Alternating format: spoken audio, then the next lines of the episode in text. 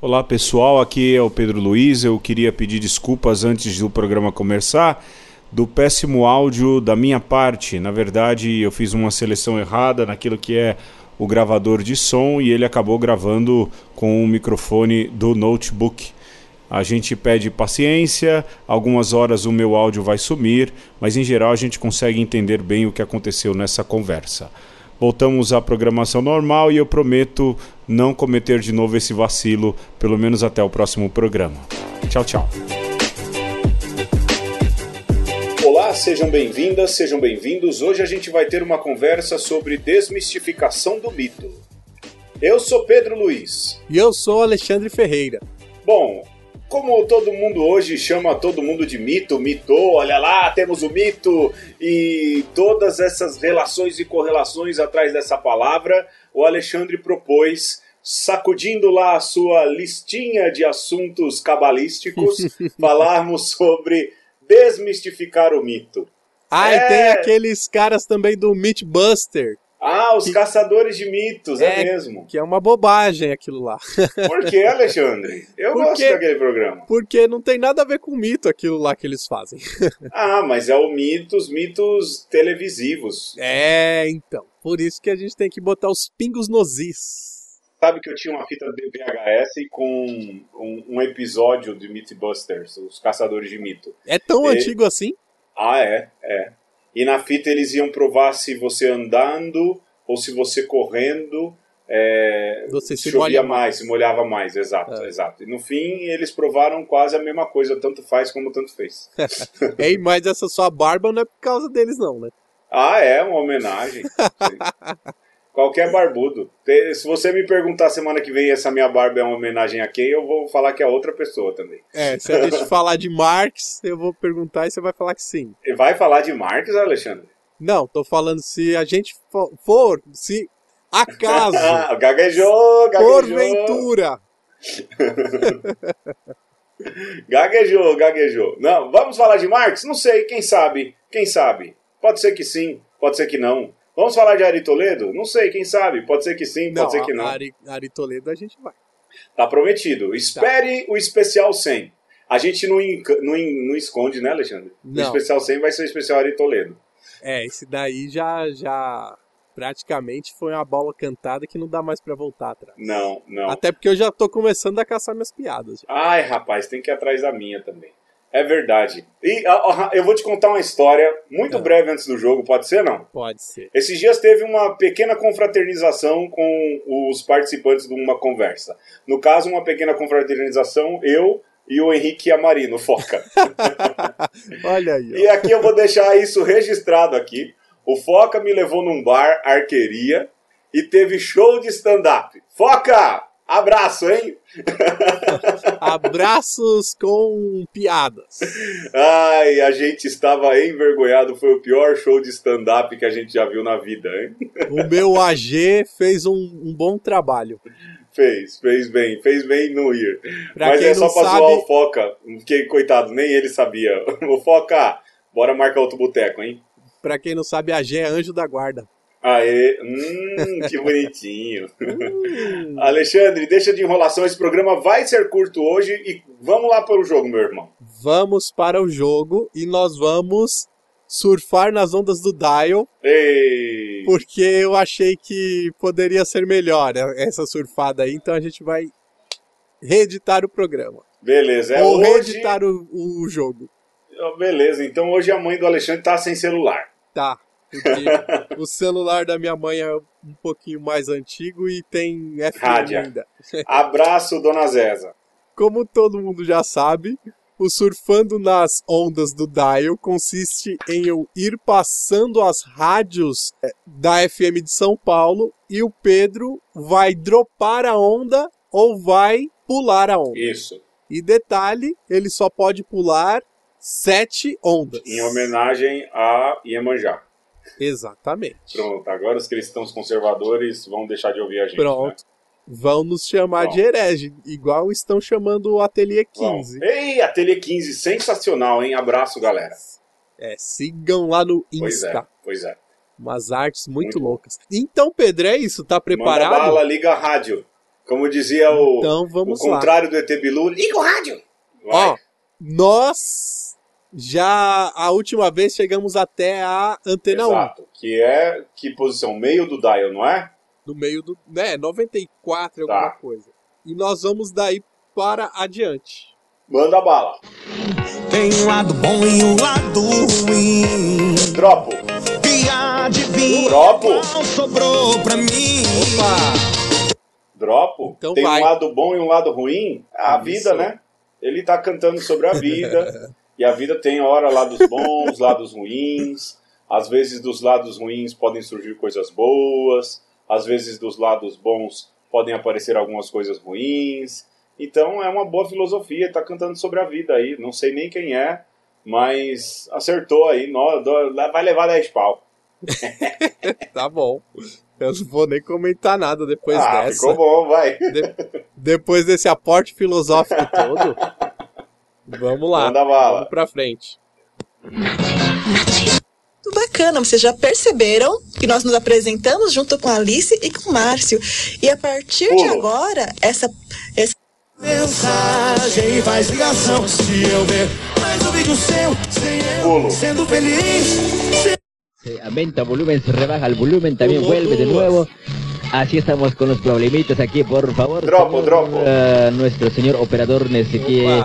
Hola Pablo, ¿qué tal? Ay, qué loco, chicos. Sí, sí, como ceviche, sí, sí, pero no mucho. Pronto, fiz o meu comentário. Tá bom. Eu nem entendi o que o cara falou aí. O cara tava falando em espanhol, sei lá o que. Tivemos um problemita, que que que que que.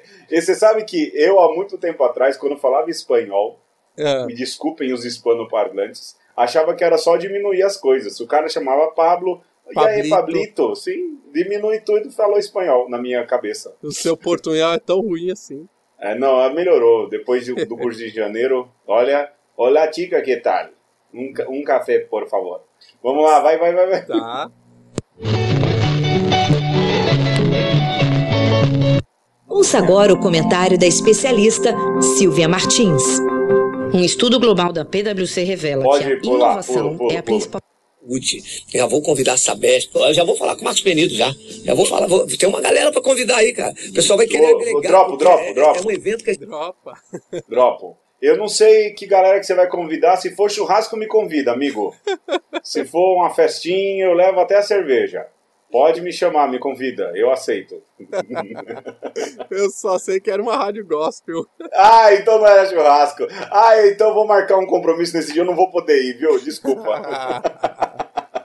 Vai. Aliás, eu queria agradecer aqui, Alexandre, a Cris, Hum. que nos doou paçocas. Ah. Ela deu um- uma caixa de paçoca para mim e outra caixa de paçoca para Alexandre. Cris, muito obrigado.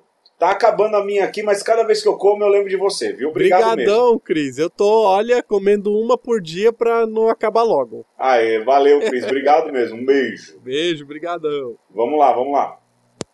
quando dá uma 70896. Volte a ter o direito de dirigir. Tem o seu problema Pulo. resolvido ou Tô em dia com as carteiras.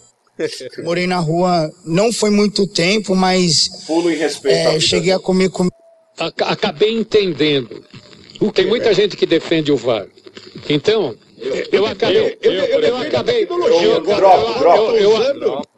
Drop, eu defendo o VAR também. Tá deixando o jogo emocionante. Futebol é sem graça, tem que acabar o futebol. Mas o VAR, eu gosto do suspensezinho que se causa ali. Eu também defendo o VAR. Eu, eu sou favorável de tirar o juiz do meio de campo e ficar só o VAR.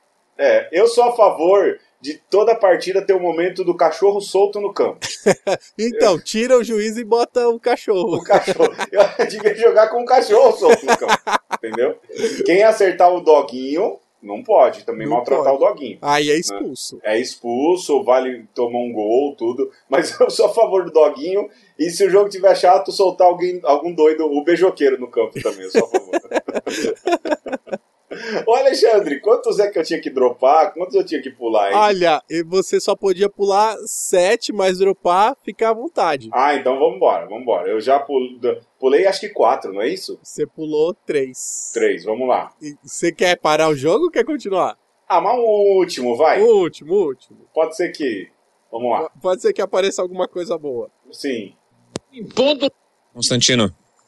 Vamos lá, Vitor. É, quem fala e qual o contexto é sempre algo muito importante que não pode ser dissociado do que foi dito.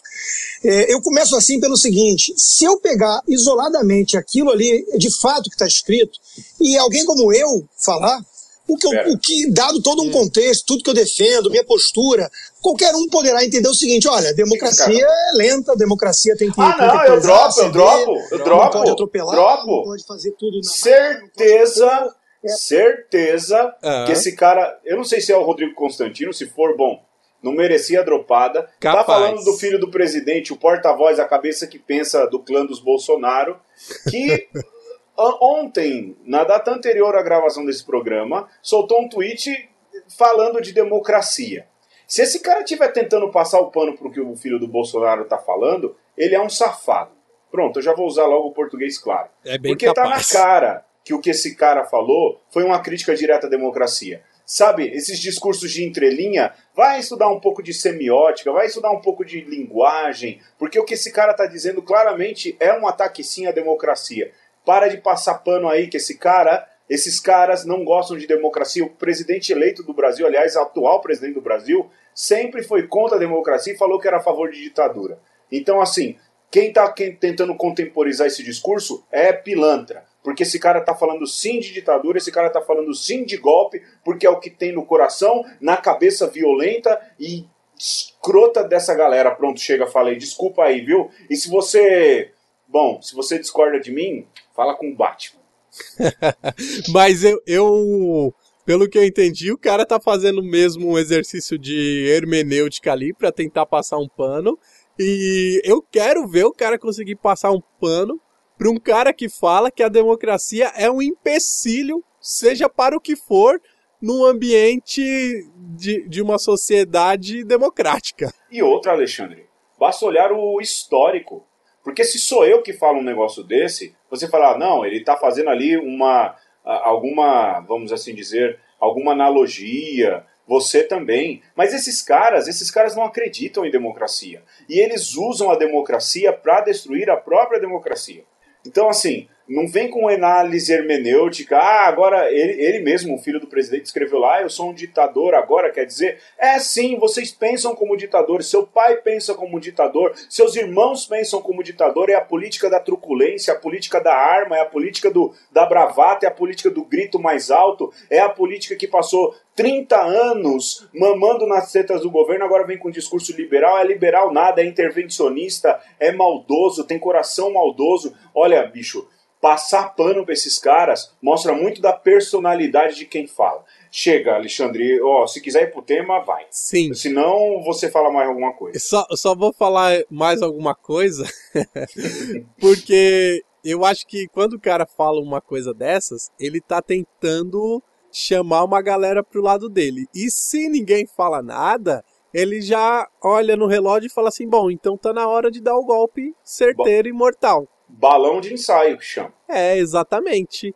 E aí, Pedro, coloca o tem que acabar a família Bolsonaro aí pra Peraí, peraí. gente ressuscitar a vinheta. Peraí, vai lá.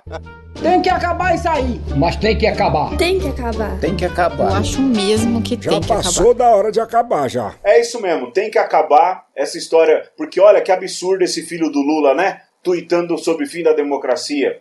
Que absurdo esse outro filho do Lula visitando o pai no hospital com a arma em punho e vai ser embaixador dos Estados Unidos. Que absurdo esse outro filho do Lula aí, não é? Que é está sendo acusado pela COAF. Cadê o Queiroz, esse amigo do Lula aí? É um absurdo esses filhos do Lula aí fazendo o que faz. Tem que acabar com essa história de família mesmo. E outra, se você defende esse clã, bom, talvez seja a hora de começar a repensar as coisas, porque esses caras passaram a vida inteira se utilizando da política, são nova política nada. Vamos pro tema, Alexandre. Vamos.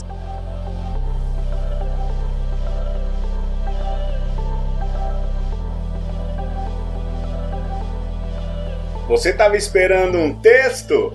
Haha, esperou errado! Já que a gente vai desmistificar o mito, a gente vai desmistificar o mito de que uma conversa é sempre do mesmo jeito. E nunca é. e nunca é.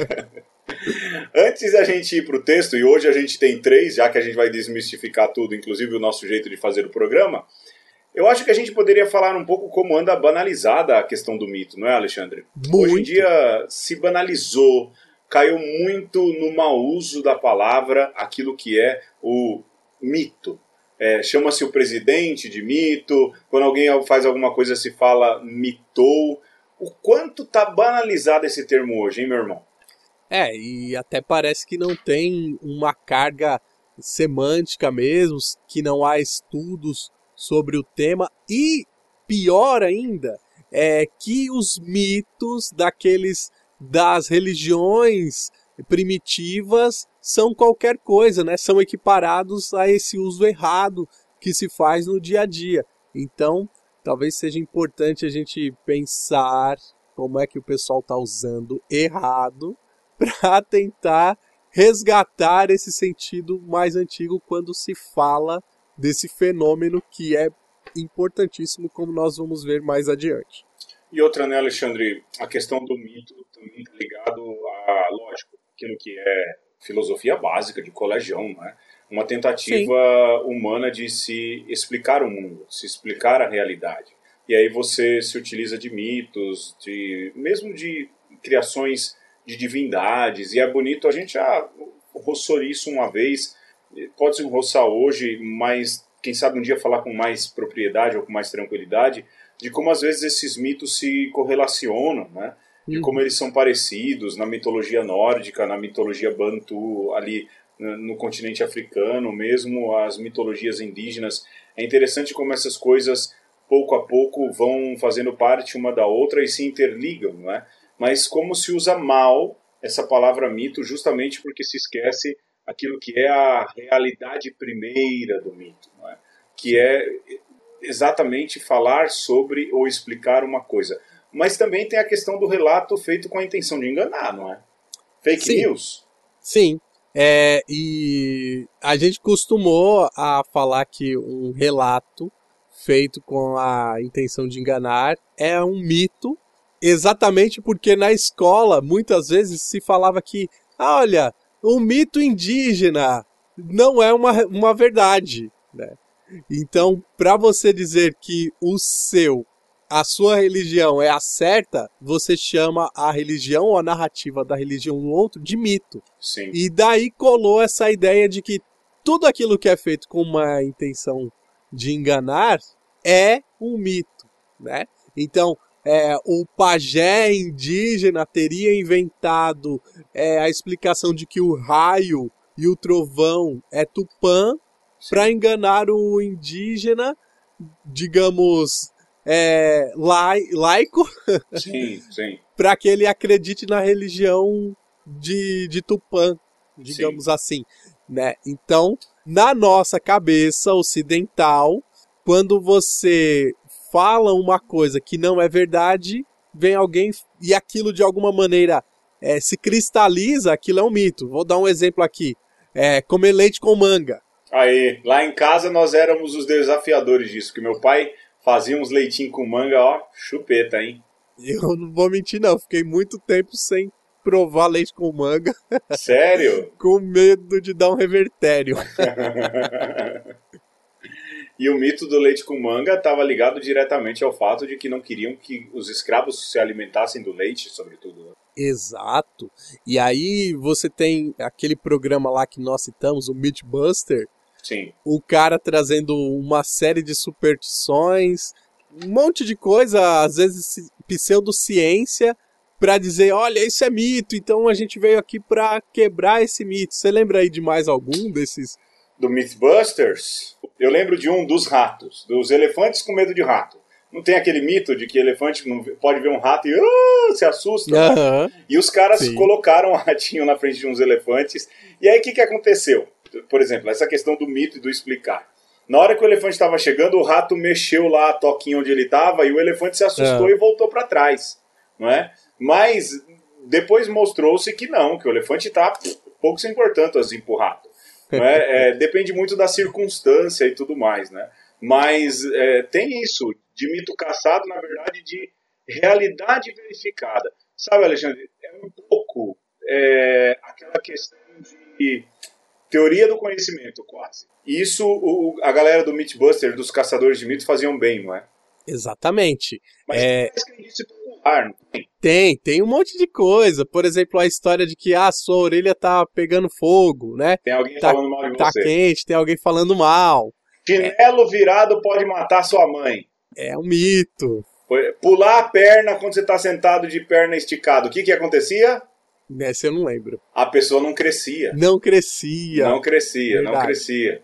É, Bater na madeira para afastar desgraça. Sim, sim. Mas isso vem de um costume celta de que você, para afastar o azar, tocasse em alguma coisa de metal, sobretudo no punho da espada entre os guerreiros, não é? Aí É, virou bater uma- na madeira. É, então. Talvez, não é? É, palma da mão coçando é sinal de dinheiro chegando. Nunca vi essa, não é? É isso. Tem, tem, olha, tem, muito, tem muita coisa de fato, né? Tudo isso para dizer que nada dessas coisas tem a ver com mito. Nada, nada. São E aí- crendices populares, né? São crendices populares, né? Que às vezes tem um fundo de verdade, às vezes simplesmente alguém fez uma correlação maluca e foi perpetuando. Sim. E, e, de fato é o tipo de coisa que tem que ser combatida, inclusive, né? E como é que você combate isso, Pedro? Com conhecimento. Com conhecimento. Mas tem um outro lado do mito também, na perspectiva contemporânea da nossa sociedade, que é a representação idealizada de um ser humano. Por exemplo, Ah, vamos ver se o seu ser humano que você vai falar, eu vou dizer que é um mito, se é verdade ou se é mentira. é, eu vou dizer aquele que todo mundo lembra quando se fala de mito: Quem? John Lennon. Um chato. Eita, que agora eu vou perder ouvinte. Cara, mas o John Lennon era um cara muito chato, velho. Ele não é um mito, Pedro.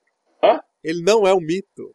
Nada. É, é um mito falar que o John Lennon era um cara, como é que fala? Iluminado, cheio. É bobagem. Bobagem. Bobagem. Era um chato de galocha, mano. Se, sequer é o seu Beatle predileto, né? Tá longe de ser meu vídeo predileto. Tá longe. Tá longe. É o último. Tá em quarto. tá em quarto lugar.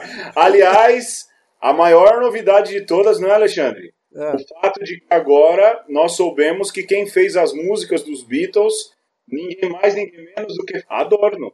Não. Você não tá sabendo dessa história? Não. Teodoro Adorno? Uai, quem falou isso foi ninguém mais, ninguém menos do que Olavo de Carvalho. O, o Teodoro Adorno fez, Adorno. fez as músicas do Beatle. E todas, todas. Foi ele quem fez. O intelectual da escola de Frankfurt. Exato. Ele Escreveu as músicas para os inglesinhos. to- todas as músicas, porque os Beatles eram analfabetos musicais, mal sabiam tocar violão. Olha, dá, É, é um cara que valoriza muito essa mitologia, hein? agora eu fiquei pensando, um equivalente no Brasil, de repente, vai ver que o Fernando Henrique Cardoso escreveu as músicas do Planet Ramp. É um mito sensacional esse aí, hein? Olha, Olavo, escuta a gente. Aê, Olavo. Essa vai colar fácil. Essa vai pegar. A galera vai falar que é esquerdista, Marcelo D2 esquerdista. Olha, é mesmo, né? Ai, cada uma. Cara, eu vou te falar, viu, mano? A gente tá bem perdido com esses mitos, viu?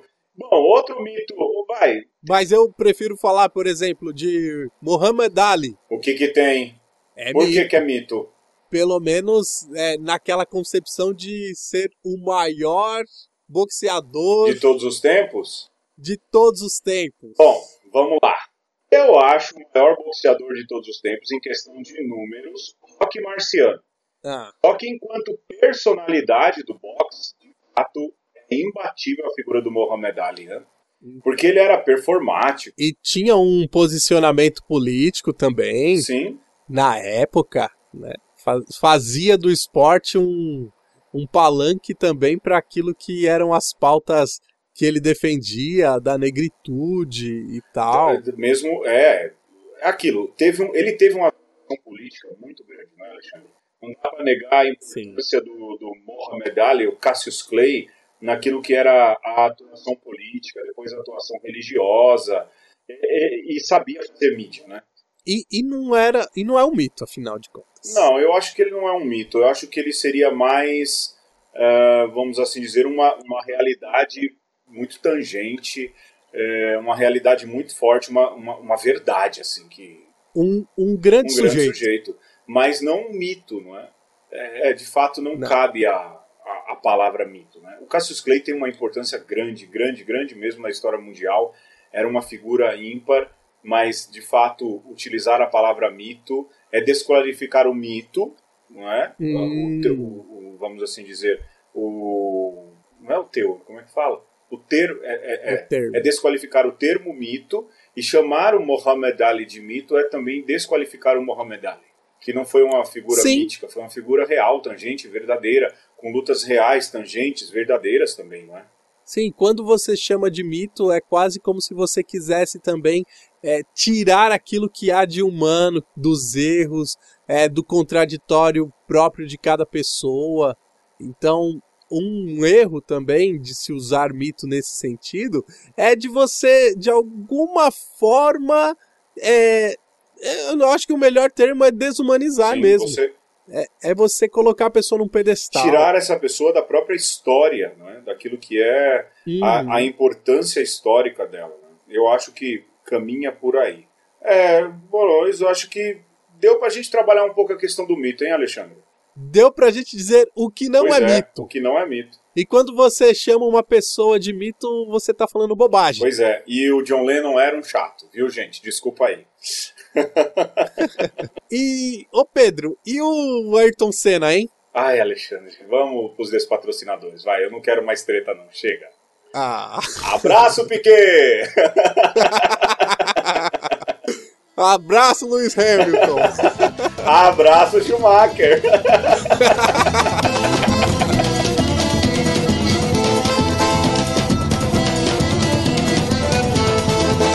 Naquele Brasil antigo, perdido no desengano, seu Cabral chegou nadando e não preocupou com nada.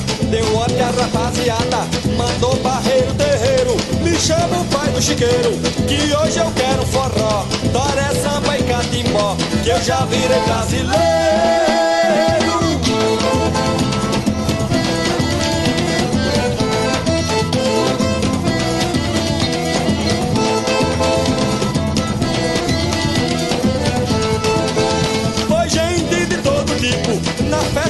Seu Cabral, português de Portugal, raciado no Oriente.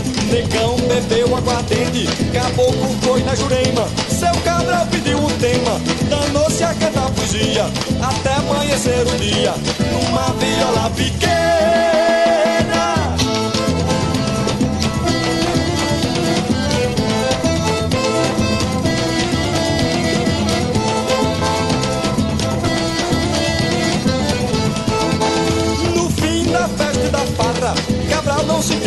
Preguiça, mandou logo reza a missa, pra ficar aliviado, chamando o padre apressado, mandou começar ligeiro, botando ordem no terreiro, com seu maracá na mão, jurando pelo Alcorão, que era crente verdadeiro.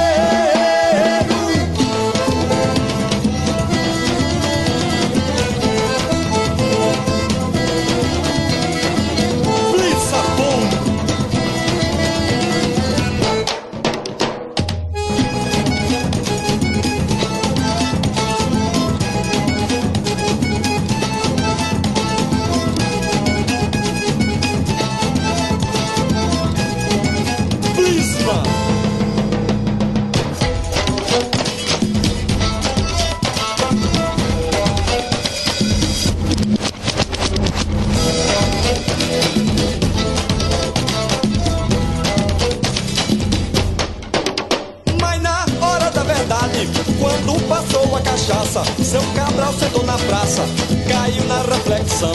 Disse esta situação, sei que nunca mais resolvo. Então falou para o povo, juro que me arrependi. O Brasil que eu descobri, queria cobrir de novo.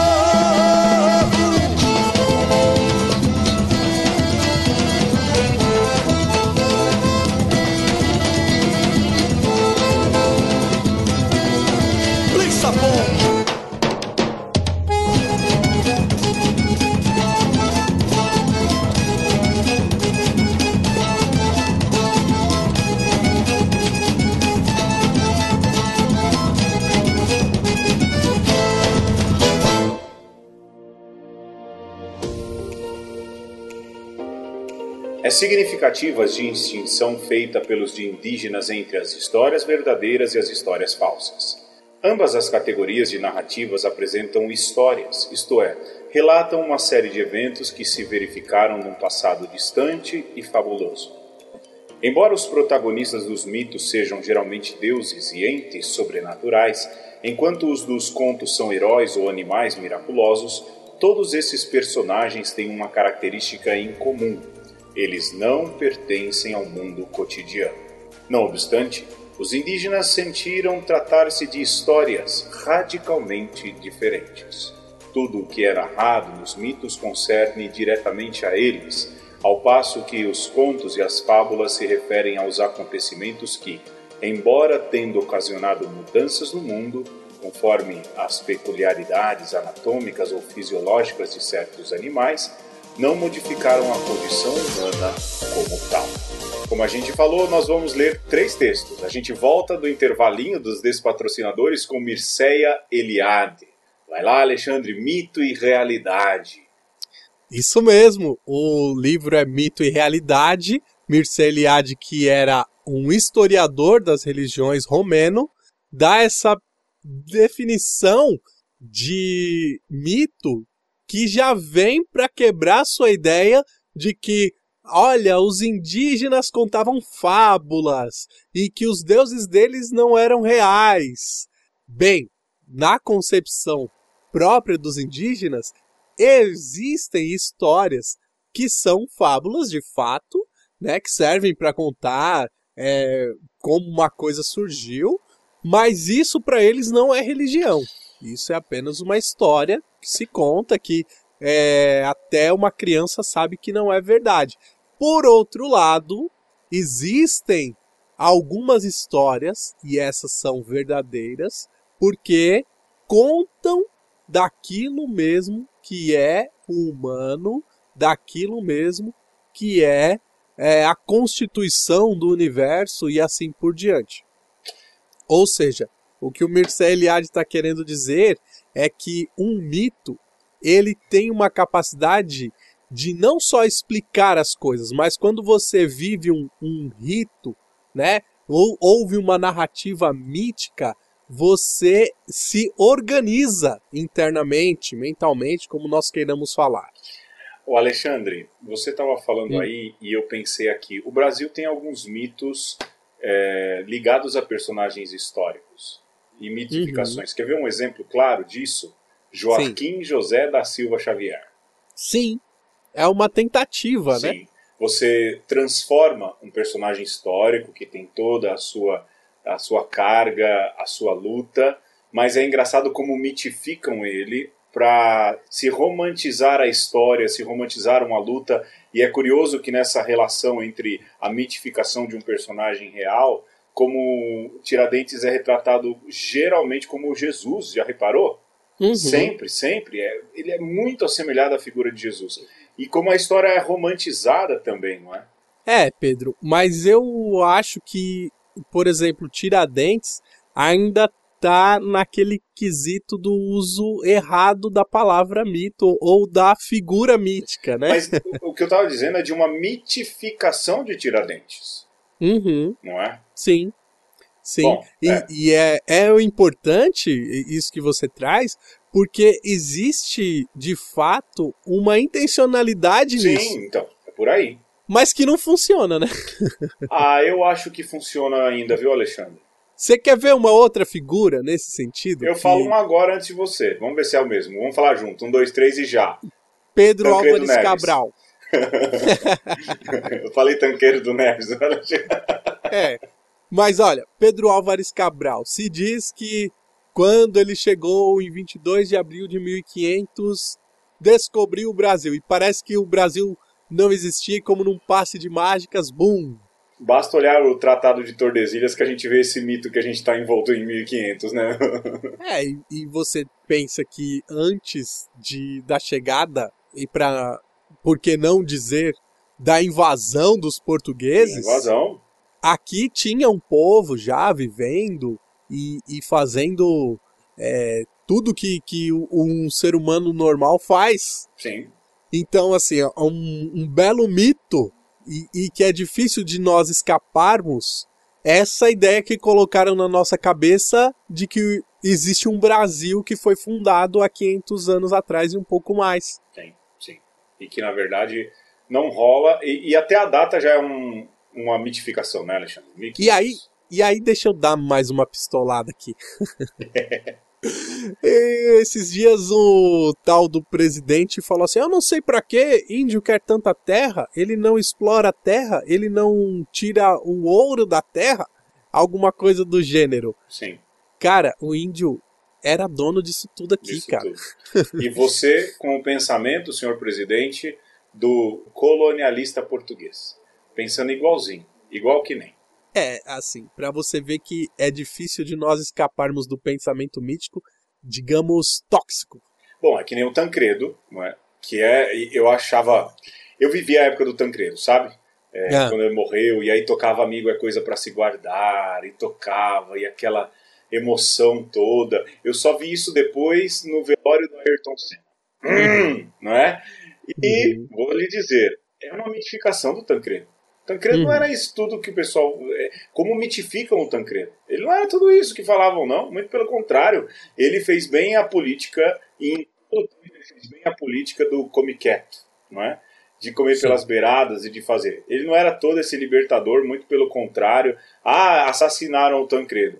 Pode ser que sim, pode ser que não, há uma série de questões, mas eu fico meio pistola quando é, romantizam Tancredo Neves do jeito que romantizam. né? E né, depois deram aí essa beleza que é o netão do Tancredo, que ajudou a colocar o Brasil nesse pandemônio que nós estamos. O Brasil está em muito nessa situação por causa do antidemocrático Aécio Neves, que tocou o horror depois das eleições da Dilma. Eu não estou defendendo Dilma nem nada, mas esse moleque foi irresponsável. não, sim, sim. É, mas esse foi um moleque irresponsável que ajudou a colocar o Brasil na situação que está. É, vamos para um outro. Tem um outro texto aqui, né, Alexandre? Tem, vamos ver se a gente consegue dar mais um passo. Bom, aqui a gente vai fazer um teatrinho, hein? Porque o livro famoso que a gente vai representar aqui nessa radionovela, O Poder do Mito, ele é, na verdade, uma entrevista do Moyers com Joseph Campbell. Então, dessa vez eu vou fazer o papel do entrevistador, ok? Tá ok, Alexandre? É o Inquisidor. Você mudou a definição de mito, de sentido para experiência de sentido. Experiência de vida. A mente se ocupa do sentido. Qual é o sentido de uma flor? Há uma história zen sobre um sermão do Buda em que este simplesmente colheu uma flor. Houve apenas um homem que demonstrou pelo olhar ter compreendido o que o Buda pretendera mostrar. Pois bem, o próprio Buda é chamado aquele que assim chegou. Não faz sentido. Qual é o sentido do universo? Qual é o sentido de uma pulga? Está exatamente ali. É isso. E o seu próprio sentido é que você está aí. Estamos tão empenhados em realizar determinados feitos com o propósito de atingir objetivos de um outro valor que nos esquecemos de que o valor genuíno, o prodígio de estar vivo, é o que de fato conta. Como chegar a essa experiência? Lendo mitos, eles ensinam que você pode se voltar para dentro e você começa a captar a mensagem dos símbolos. Leia mitos de outros povos, não os da sua própria religião, porque você tenderá a interpretar sua própria religião em termos de fatos. Mas lendo os mitos alheios, você começa a captar a mensagem. O mito o ajuda a colocar sua mente em contato com essa experiência de estar vivo. Ele lhe diz o que a experiência é. Pois bem, Alexandre, eu vou confessar a você que na minha monografia de administração e marketing eu Você usou. consegui encaixar Joseph Campbell e o poder do mito. Fez muito bem. O Joseph Campbell talvez seja a cabeça que mais tenha influenciado também o George Lucas naquilo que é a elaboração do roteiro de Star Wars. E talvez seja aquele que melhor organizou algumas coisas sobre a jornada do herói. Não é? Um dia a gente vai ainda falar sobre jornada do herói. Ou Sim, e é interessante como ele fala da necessidade, e aqui se assemelha muito mais ainda à questão da teoria do conhecimento, né, Alexandre? De identificar nos mitos alheios à sua realidade, de como esses pensamentos, esses pensamentos, melhor dizendo, peraí, como esses pensamentos, essas formulações, elas povoam outras culturas e mostram muito dessas experiências dessas culturas com o mundo, com a natureza, com o perceber-se ser civilizado, a civilização crescendo, a sociedade se formando. E é um convite que ele faz, de que a gente seja capaz de sair da nossa realidade religiosa. Aliás, em tempos de fundamentalismo é o que a gente menos faz, não é? E a gente julga hum. também, e, e, é muito bonito o que o Campbell fala aqui, não é? de que a gente precisa olhar as outras realidades. A gente precisaria conhecer melhor. E eu, bom, eu já li alguma coisa razoável sobre o Islã, eu já li alguma coisa razoável sobre. A gente já falou do Bhagavad Gita aqui no, no programa sobre Raul Seixas. Como faz bem nós conhecermos essas outras realidades e como hoje em dia o discurso vem se apequenando de que não, a gente não precisa conhecer outras religiões, a gente não precisa conhecer outros discursos, outras culturas. E o convite do Campbell é exatamente o contrário, de que a gente conheça, justamente para que a gente vendo essas experiências, esses outros mitos ou essas outras culturas, elas podem revelar muito também sobre nós, sobre a própria humanidade. Isso é bonito demais. É, e eu gostaria de tocar aqui quando você falava de fundamentalismo, eu acho que é, o Campbell fala uma coisa aqui importantíssima, que ele fala que você tende a ver as coisas da sua religião como fato. E eu inverteria a coisa. É, eu, a gente tem a tendência de ver aquilo que acreditamos como fato como o sentido da nossa própria religião. Sim. Explico. Um cientista é, geralmente ele vai entender que, né, por ser cientista, que a Terra é redonda. É... Então, isso é verdade. Né? Quando chega alguém com uma explicação, olha, a Terra é plana, isso choca. Né? E, e aí, se você faz o exercício de empatia, você vai ver que para o terraplanista é a mesma coisa. Né? Ele está partindo de que aquela sua concepção de mundo é fato, é realidade. E aí eu escutei uma pessoa esses dias é, falando assim: não, porque o ceticismo vai te salvar das é, fake news. O Olha, ceticismo. Eu nunca vi uma posição mais crédula, mais religiosa do que achar que o ceticismo pode te salvar das, das fake news. Porque com ceticismo você olharia as coisas com criticidade. Sim. Mas você está dogmatizando o ceticismo de alguma maneira. Né? Você está transformando o ceticismo numa religião também. Exato. Sim. E aí, o que que o Campbell está falando? Para de olhar o ponto de vista do outro como algo menor, mas tenta extrair aquilo de positivo, a lição que está contida na cultura, na cosmovisão, na concepção do mundo da outra pessoa. Sim. Né? E aí talvez seja importante a gente voltar de novo para nossa referência indígena, porque nós acostumamos a olhar a, a cultura indígena, mas também a cultura africana, como menor. Né? Nós, cristãos, católicos, acostumamos a olhar o jeito que o outro crê como: ah, isso tá errado, o meu é que é certo, o do outro é mito, é crendice. Ou até façam uma associação com o mal não é? Pois ah, é. é, porque o que eles fazem ali é demoníaco. E aí, sabe de onde parte? Vou fazer esse parêntese aí, Alexandre. Sabe de onde parte isso? Justamente da cultura dominante que quer criar uma cultura dominada. Por que, que você detona a cultura indígena e por que, que você detona a cultura africana? Porque você tentou escravizar os dois. Exatamente. Você diminuiu os dois. E é lógico, isso está impregnado na nossa cultura. Né? E aí a gente reproduz o discurso do colonizado, sempre. É, e eu acho que aí esse terceiro texto vai nos ajudar. Vai botar Sim. mais um dedinho nessa ferida. O mito que é vivido inclui o conjunto de contextos tomados como garantidos. O mito nos fornece o ponto de referência que nos guia na realidade.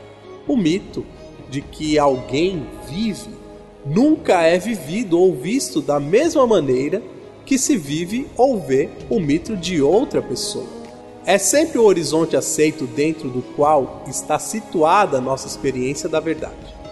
Estou imerso no meu mito da mesma maneira que os outros.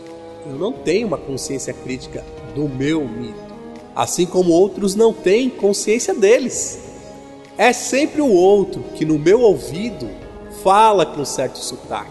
É sempre o outro que descubro falando de preconceitos infundados.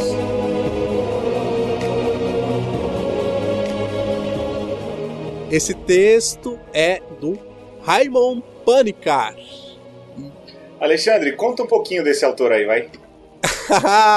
Olha, o Raimundo Panicar.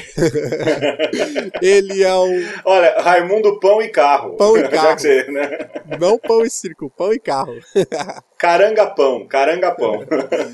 ele é um espanhol de nascimento. A mãe dele era espanhola, mas o pai era paquistanês. Então ele tem toda uma carga é, da cultura hindu e depois ele foi ordenado padre, estudou lá na Universidade Lateranense.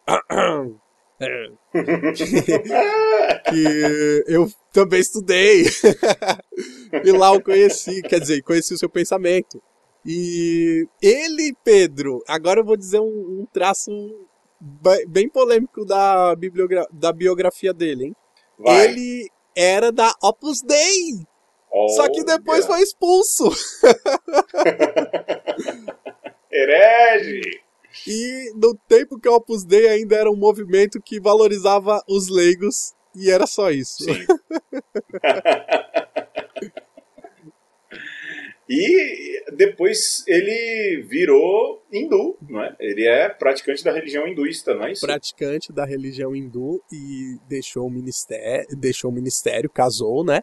E Sim. tem um trabalho interessantíssimo de releitura da, da fé cristã, né, da, das concepções ocidentais a partir é, desse pensamento hindu. Então é interessante para você fazer esse intercâmbio de polos praticamente, né, do Oriente e do Ocidente. E esse texto Sim. que nós ouvimos está no seu livro Mito, Fé e hermenêutica. Eu acho bonito porque, por mais que esses textos sejam evolução a partir de um e outro, eu vejo, né, colocados assim numa ordem, na ordem que a gente colocou, é quase que a evolução de um pensamento, mas todos voltam àquilo que é um lugar comum e importante, que é uma manifestação de uma realidade que às vezes não consegue se abarcar, não é, Alexandre? Sim.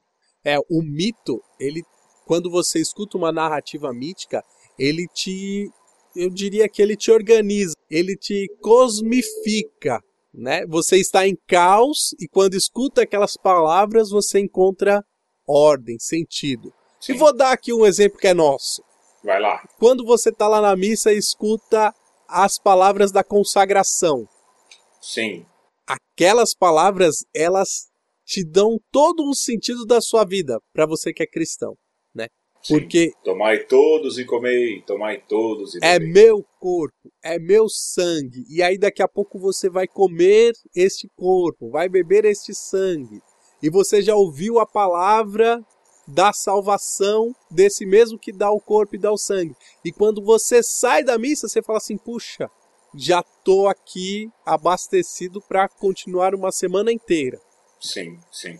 E olha só, o seu domingo foi digamos, mitificado, ou é, ele dá um sentido para a sua semana e as palavras da missa dão sentido para a sua vida. E aí o Panicar fala assim: quando você ouve isso de fora, isso soa com um certo sotaque, né? um cristão evangélico pode falar assim: é, mas espera aí, vocês levam isso a um extremo muito grande.